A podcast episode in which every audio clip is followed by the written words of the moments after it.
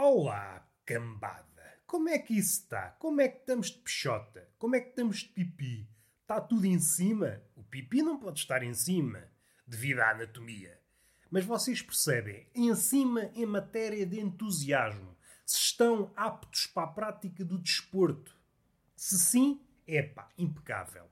Eu encontro-me aqui na cama para conduzir, graças à inércia, este podcast chamado Túnel de Vento. Tenho a mão atrás da cabeça. É uma posição que me é cara, que me é agradável, mas logo logo revela ser estúpida. Não é preciso muito para eu ficar com a mão dormente. Mas eu não aprendo.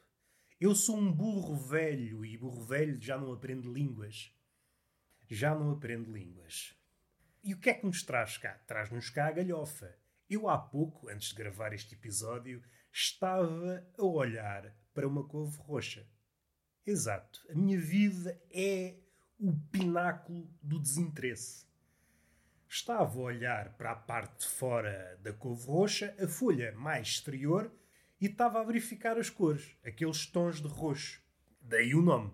Era de espantar que a couve roxa fosse laranja. Se bem que estamos num mundo em que as coisas já não obedecem a estas regras. Mas a couve roxa ainda é fiel à tradição. Estava a observar os tons de roxo, essa folha em particular está como que embaciada. Fiquei a olhar para aquilo, epá, aqui está uma coisa bela. Uma coisa mesmo bonita. Os tons, a transição dos tons, os gradientes, se forem designers. O gradiente do roxo escuro para o roxo mais claro, impecável. A natureza, nesse aspecto, sabe trabalhar, sabe trabalhar o Photoshop, sabe trabalhar o Illustrator, impecável. E depois aquele embaciado em certas partes da folha, dá-lhe ali uma certa aura. Muito bonito. Tive quase para fotografar a couve roxa, mas depois, vá lá que me veio uma espécie de lucidez. Um pinguinho de lucidez. Às vezes não é preciso mais. Um pinguinho de lucidez. Às vezes na salada sabe logo melhor. Uma pessoa está desnorteada, uma garfada na salada com o pingo de lucidez e começamos logo a pensar na vida de outra forma. Não aconselho é juntar peixe à salada com o pingo de lucidez. Não calha bem.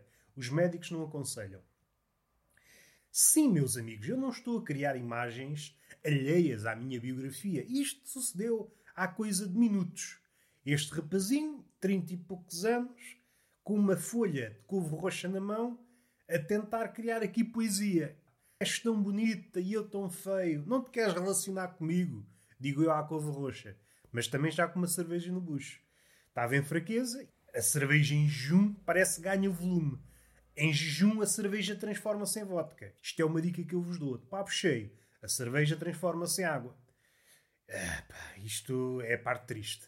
É a parte triste para quem se quer alcoolizar. E é por isso que eu aconselho, para quem quer apanhar a cadela a um preço bem bonito, um preço bem maneirinho, é não comer nada.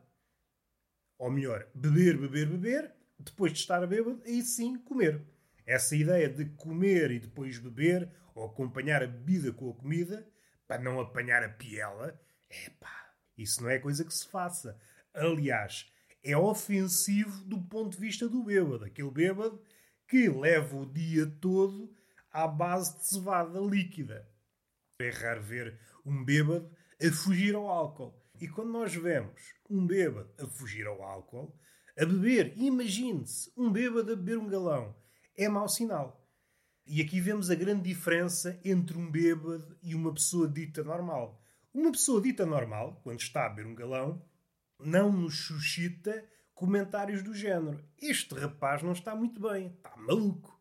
Agora, um bêbado, na mesma situação, a beber um galão, somos rapazinhos para dizer: Epá, este gajo está todo desgraçado. Está todo desgraçado.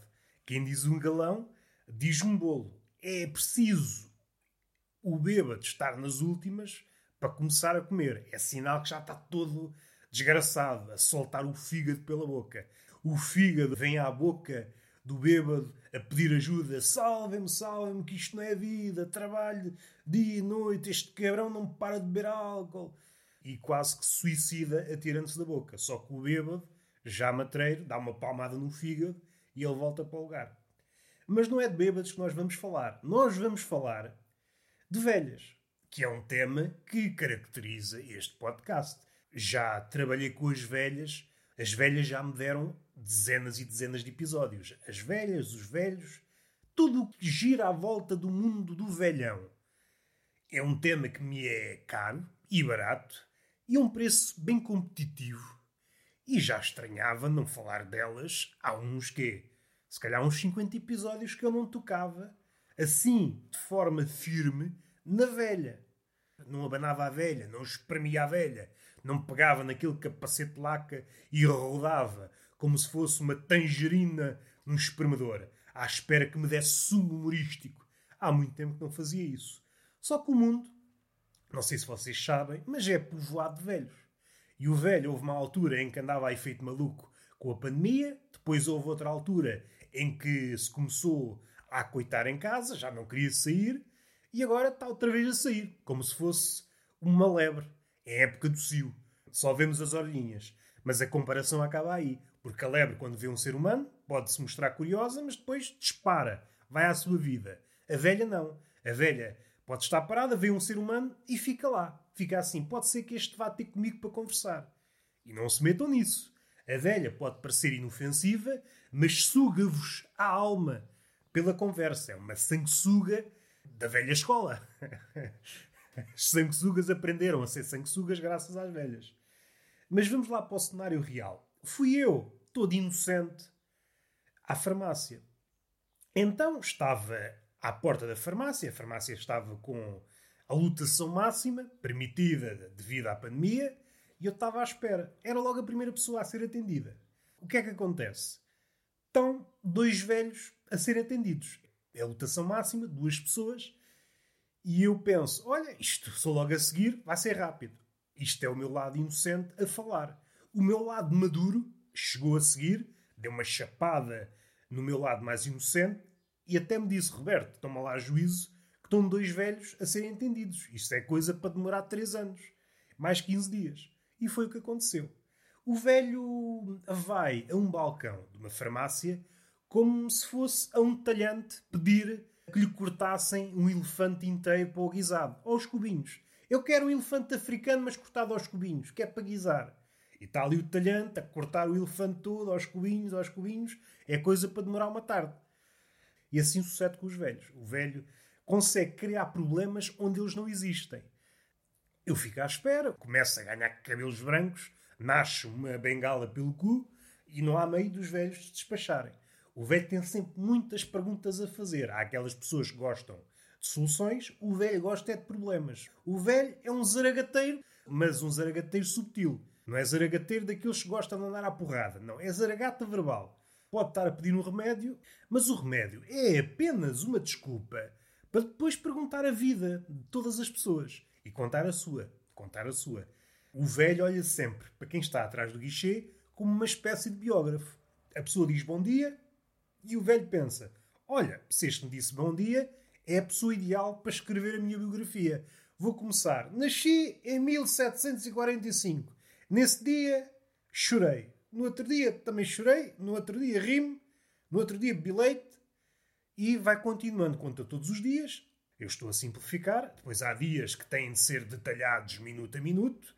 Em 1970, que acordei às 6 da manhã para comprar pão. Cheguei à padaria, aquilo estava fechado. E eu pensei: tu queres ver? Queres ver que o senhor António aconteceu-lhe alguma coisa?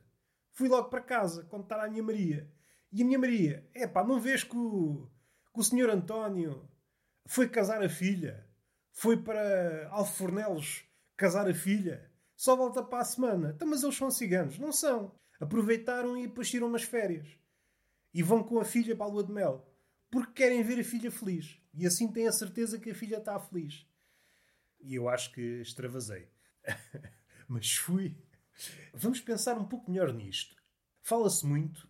Uma das teorias de conspiração à volta da Covid é que é para limpar o sebo aos velhotes. Isto tudo muito agradável. Sim, senhor. Tudo que seja chacinar velhotes, contem comigo.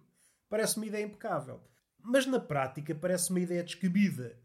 Do ponto de vista da farmacêutica, do ponto de vista das farmacêuticas e tudo o que envolve as farmacêuticas, matar os velhos é uma ideia estapafúrdia.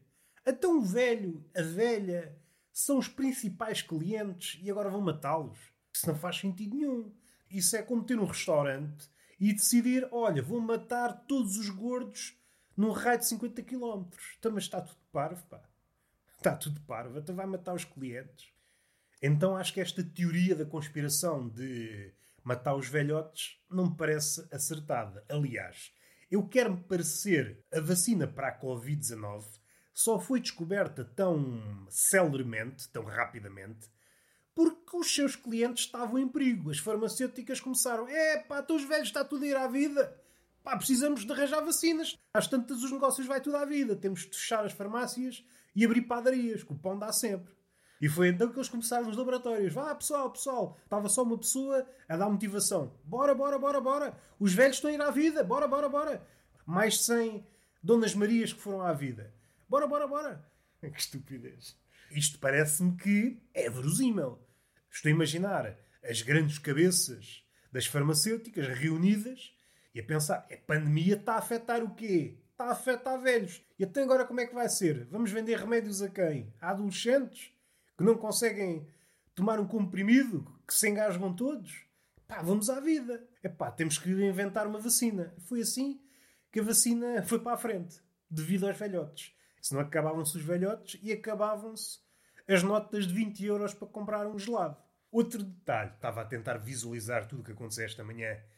Outro detalhe que me causa fascínio é uma velha fazer-se acompanhar de outra pessoa e essa pessoa serve de uma espécie de ajuda neste mundo real que já fugiu à percepção da velha. A velha já não percebe muito bem como é que isto, como é que isto funciona. Tudo bem, percebo que por vezes, chegados a determinada idade, precisamos de ajuda.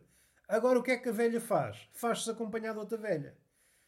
E assim, o guia turístico, cuja incumbência era ajudar a velha naquela farmácia, não conseguia prestar ajuda. e a velha pedia ajuda a outra velha, a velha não sabia responder, pegando nesta ideia de guia turístico, é o mesmo que ser guia turístico e não perceber nada do que está a mostrar. Alguém perguntar até esta estátua. Epá, isto é uma estátua, sim senhor, como estão a ver, é uma pessoa, em princípio, e o resto não interessa. O resto, o resto cabe à interpretação de cada um de ser uma legenda. Vocês, a partir daqui, são capazes de escrevê-la.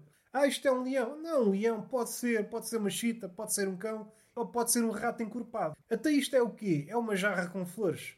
Sim, isso é uma jarra com flores. Sei porque assim que isto aconteceu, depois de vários séculos à espera que um dos velhos saísse, saiu, eu entrei, despachei-me rapidamente. Sabia exatamente o que queria, Comprei, saí. Foi coisa talvez demorar um minuto. Um minuto, dois minutos. Fiz a compra, saí e fui brindado por este comentário de velhas que estavam à espera para entrar. Uma das velhas que estava à porta olhou-me com certo desdém e disse: É pai, malta nova. Eu virei-me com um sorriso amarelo, mas com vontade de lhe dar um murro naquela permanente. Como se eu tivesse furado o ritual de estar num guichê no balcão de uma farmácia durante 45 minutos para pedir uma caixa de comprimidos. Como se eu fosse um vândalo, um bárbaro. Este gajo não sabe fazer as coisas como deve ser. Uma pessoa de estar ali quase uma hora para pedir uma coisa e depois o farmacêutico é isto, não é isto, não é isto. E nós falamos tudo, falamos, falamos da vida, falamos da morte, falamos das nossas dores. Não é assim. Esta malta nova vai para a farmácia, pede aquilo que deseja, entregam-lhe, paga e vai-se embora. Então, mas isso é de pessoa civilizada. Não fica ali meia hora a conversar com as pessoas. Esta malta nova. Deu vontade de rir porque é, são realidades distintas. O velho está na sua. O velho, como é que eu ia dizer? O velho, e aqui estou a pensar na velhota, porque é mais a velhota, todas as ocasiões são ótimas para conversar. Aliás, a vida da velhota é uma sucessão de desculpas para arranjar formas continuar a conversar. E tanto pode ser eh, na rua, tanto pode ser em cima de um telhado, como num carro de bombeiros. A velha quer é conversar. Está bem é conversar. Tiram-lhe a conversa. A velha murcha. As flores precisam de água, a velha precisa de conversa. E é isto. Hoje o tema foram as velhas. E para terminar, dou aquela piada fraquinha. Como é que conseguem ser amigos de mulheres de franja? Elas não têm dois dedos de testa. Vamos respirar. E está feito. Beijinho na boca, palmada pedagógica numa das nádegas e até à próxima.